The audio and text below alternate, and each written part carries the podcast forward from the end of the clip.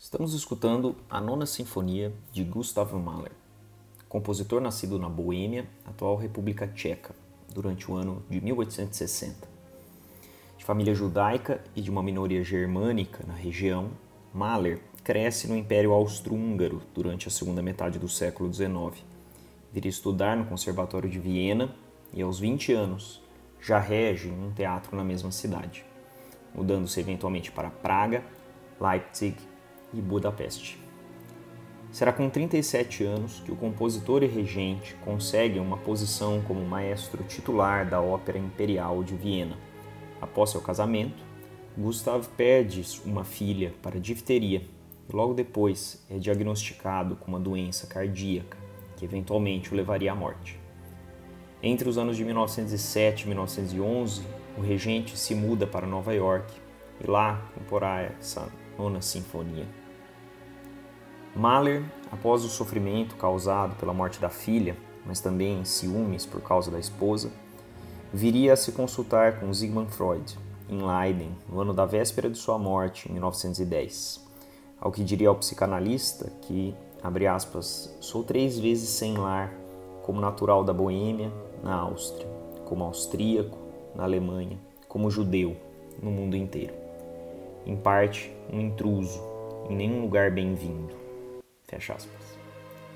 De um modo geral, seus últimos trabalhos foram lidos como uma espécie de experiência diante da catástrofe, o que pode ser vislumbrado com toda força nesta nona sinfonia, que Alban Berg chamaria de a coisa mais maravilhosa já composta por ele. Há em sua música, desde os fins do século XIX, uma forte sensação de ruptura, algo como uma não identidade entre o fenômeno musical e sua escrita. Diríamos, uma cisão entre o sujeito estético e a realidade imediata, ao mesmo tempo que tudo lhe atravessa profundamente, como se a percepção de um mundo em colapso, que também se faz ver na vida pessoal do artista, se traduzisse num conflito que não consegue mais reconhecer uma linguagem adequada na gramática daquela realidade. Sua transformação tonal, progressiva e digressiva na apresentação de temas populares e aspectos exteriores à música em si, se apropria de uma forma da lembrança, de um passado, do material bruto do mundo que fazem a linguagem musical quebrar diante de uma sociedade que só vê o possível como sentimento real uma verdadeira antecipação do que a nova escola de Viena irá fazer alguns anos depois de sua morte. Nas palavras de Adorno, Mahler tirou as consequências de algo que apenas hoje se tornou evidente: a ideia ocidental de uma música unificada, fechada sobre si mesma, de certo modo sistemática, cuja unidade deve ser idêntica a seu sentido, não se sustenta mais. Essa ideia tornou-se incompatível com um mundo que já não concede categorias de uma unidade feliz, apenas as de uma compulsão padronizada. As obras de Mahler lançam diante dessa sociedade cujas experiências estão fechadas no horizonte daquilo que é somente possível, um conflito, uma ruptura, que é em si uma reorganização da lembrança e do passado, uma espécie de renúncia da integração total abre-se uma nova forma, então, de encarar de frente a devastação nos movimentos que desmoronam a linguagem, o que se pode sentir no final da nona, como se estivéssemos de frente a uma violência desprovida de violência em Mahler, que se promove em tal caracterização e que é a humanidade real.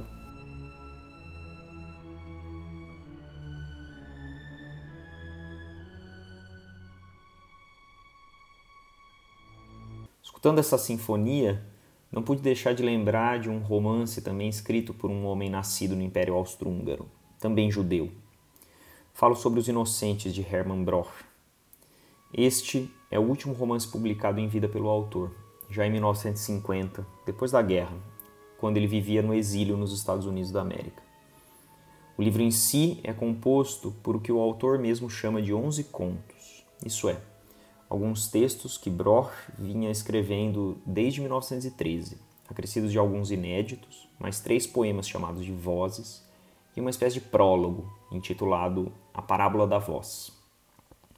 Hermann Broch nasceu em Viena em 1886, já durante a época em que Mahler compunha suas primeiras quatro sinfonias, De uma família de judeus, mesmo que convertido ao catolicismo após seu casamento, o autor teve de fugir da Áustria depois de sua anexação pelos nazistas em 1938, com a ajuda de alguns amigos, como o escritor irlandês James Joyce.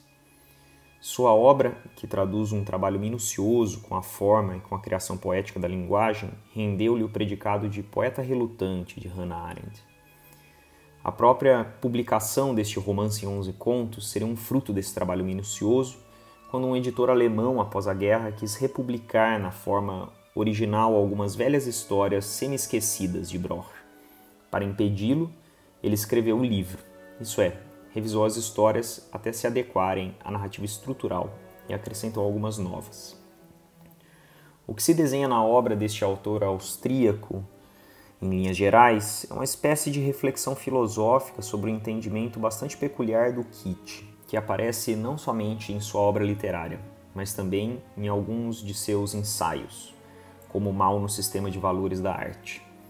Como explica Mário Luiz Frungilo sobre este conceito na obra do austríaco, tendo sua existência diretamente ligada à dissolução dos valores, o kit vai além do âmbito puramente artístico Toda busca de efeito, toda tentativa de embelezamento do mundo não decorrente de uma ação eticamente orientada resulta em kit. Há um kit como princípio de vida e há um kit político, que encontra sua expressão mais acabada na estetização da política pelo nacionalsocialismo e que, como procurou demonstrar recentemente o excelente documentário Arquitetura da Destruição de Peter Cohen, encontra justificativas estéticas de embelezamento do mundo para sua política de extermínio. Em Os Inocentes, o kit aparece no interior da narrativa pela representação desses que não são os diretamente envolvidos na ascensão de Hitler. Quer dizer, eles são inocentes, mas é seu estilo de vida que fundamenta uma certa leviandade pequeno burguesa, uma certa indiferença absoluta e um individualismo profundo. Andrés, uma espécie de protagonista do romance, por exemplo, tem como atividade profissional um enriquecimento pelo comércio de pedras preciosas, com lastro de exploração colonial explícito. E como tal, no modo de produção capitalista, se orienta pela máxima negócio é negócio. Ininterrupta e despreocupadamente, ele faz dinheiro, primeiro nas colônias africanas e depois na Alemanha, se aproveitando da inflação e da desvalorização do marco durante os anos 10. Apesar disso, é notável como Andréas um tanto sentimental, que se comove com trivialidades nos filmes, tal ponto de considerar mais bonitas as películas do que a própria vida. O que Broch vê e se preocupa é com uma espécie de declínio de valores, da presença hegemônica de uma ética da indiferença. Enfim, de uma sociedade profundamente alienada, no sentido forte do termo, quer dizer, coisificada em todas as suas experiências. Diante deste mundo, a linguagem que o escritor vai apresentar, também a partir da presença de um apicultor cego, é uma releitura da ópera Dom Giovanni de Mozart e seu Convidado de Pedra. Há, de certo modo, uma busca por abstração na prosa de Broch, na medida em que seu movimento de criação poética, além da inserção do apicultor, aproxima o romance à forma narrativa do mito, entendido enquanto a forma primeva de qualquer conhecimento humano, a forma primeva da ciência e da arte, e com isso, a forma primeva da filosofia. Há em si, nesse propósito, como também é possível ler no relato da origem do romance escrito pelo autor, um anseio pelo infinito, uma obra de arte que não assume uma função estrita da religiosidade nem de um sermão, mas que antecipa o espírito da religião por incluir em si o infinito e o nada na sua essência. O anseio de Broch se faz ver no momento em que a degradação do mundo ocidental atinge um ponto culminante com a demonstração de toda a destruição nazista liderada por esse espírito burguês. E diante do fim da guerra, as perspectivas do escritor não eram muito otimistas. E assim escreve, aspas, Em toda parte do mundo, aumenta o número de campos de concentração. Em toda parte, intensifica-se o terror. O espírito nazista dos pequenos burgueses parece prestes a tornar-se paradigma da humanidade inteira, que se dispõe a descobrir na matança abstrata não a meta de sua vida, mas certamente a de sua morte. Fecha aspas. Esse é o tipo de vida no qual se encontra Andréas em 1933, ao fim do romance, pouco antes da visita de seu convidado de pedra. E aqui eu cito o romance. Apesar de um cauteloso pessimismo sempre ter se provado vantajoso, suposições dessa espécie eram provavelmente sombrias em excesso, pois no momento a situação só tendia a melhorar. Tanto política quanto economicamente, a tensão mundial diminuía. A paz do pavilhão de caça, alimentada por Zerline, não parecia exposta a perturbações iminentes. O nacionalsocialismo perdia votos. Os donos das finanças internacionais adquiriam certa prática no manejo das leis relativas às divisas. Assim sendo, a vida de A avançava nos simpáticos trilhos habituais. Vida inerte, destino inerte, costumava dizer, enquanto se alegrava com os arbustos de fúcsias plantados aos pés dos muros da cozinha e rodeados de enxames de vespas, ou com os pelargônios que cresciam nos fundos do jardim. Só é preciso aprender a não se importar com o mundo, ruminava. Diante disso, só uma linguagem que faz desmoronar a coisificação seria capaz de abrir a possibilidade para um novo processo de criação de mundo. Daí sua prosa profundamente poética, que sempre retorna às formas simbólicas que unem o mito à história. Essa voz poética que aparece na descrição do canto do apicultor, interrompe e perturba as reflexões de Andrés sobre a conversão de seu dinheiro em dólares, francos suíços ou que o valha. Abre aspas. Aquilo quase parecia um coro, apesar de ser uma única voz e produzir tal efeito. E isso se notava sempre que ela, elevando-se acima de si mesma, convertia-se numa espécie de área. Era inegável tratar-se de uma única vez, voz de um homem só, e sem dúvida ela se aproximava, trazendo à sua frente o canto, acompanhada e envolta do pipilar dos pássaros, além de ficar encoberta por um grandioso arco-íris de neve canção de lenhador, estribilho da marcha, salmo e hino confortador. Tudo existia nesse canto de rara beleza.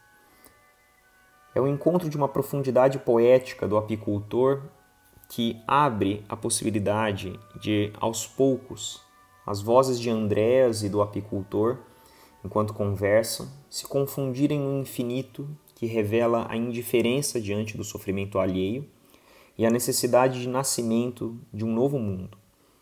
Este que ainda não existiu, mas que ainda traz esse encontro que perturba a ordem hegemônica.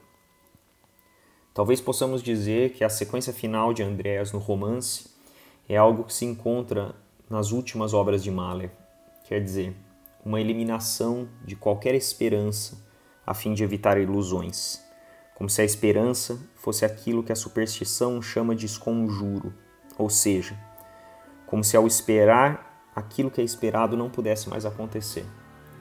O fato de que as duas últimas obras que conclui realmente não concluem, mas permanecem abertas, traduz a incerteza entre a aniquilação e a alteridade na música. Até a próxima!